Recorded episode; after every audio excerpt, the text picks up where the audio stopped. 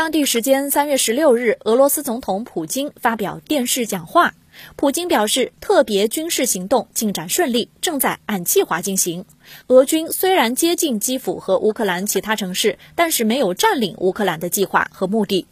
普京说，乌克兰有着一个由几十个实验室组成的网络，在美国五角大楼的指导和财政支持下，开展军事生物计划，包括用冠状病毒、炭疽、霍乱和非洲猪瘟的样本进行的实验。现在，他们正在努力消除这些方案的所有痕迹，但俄罗斯有充分的理由相信，生物武器的部件已经在乌克兰紧邻俄罗斯的地方被制造出来了。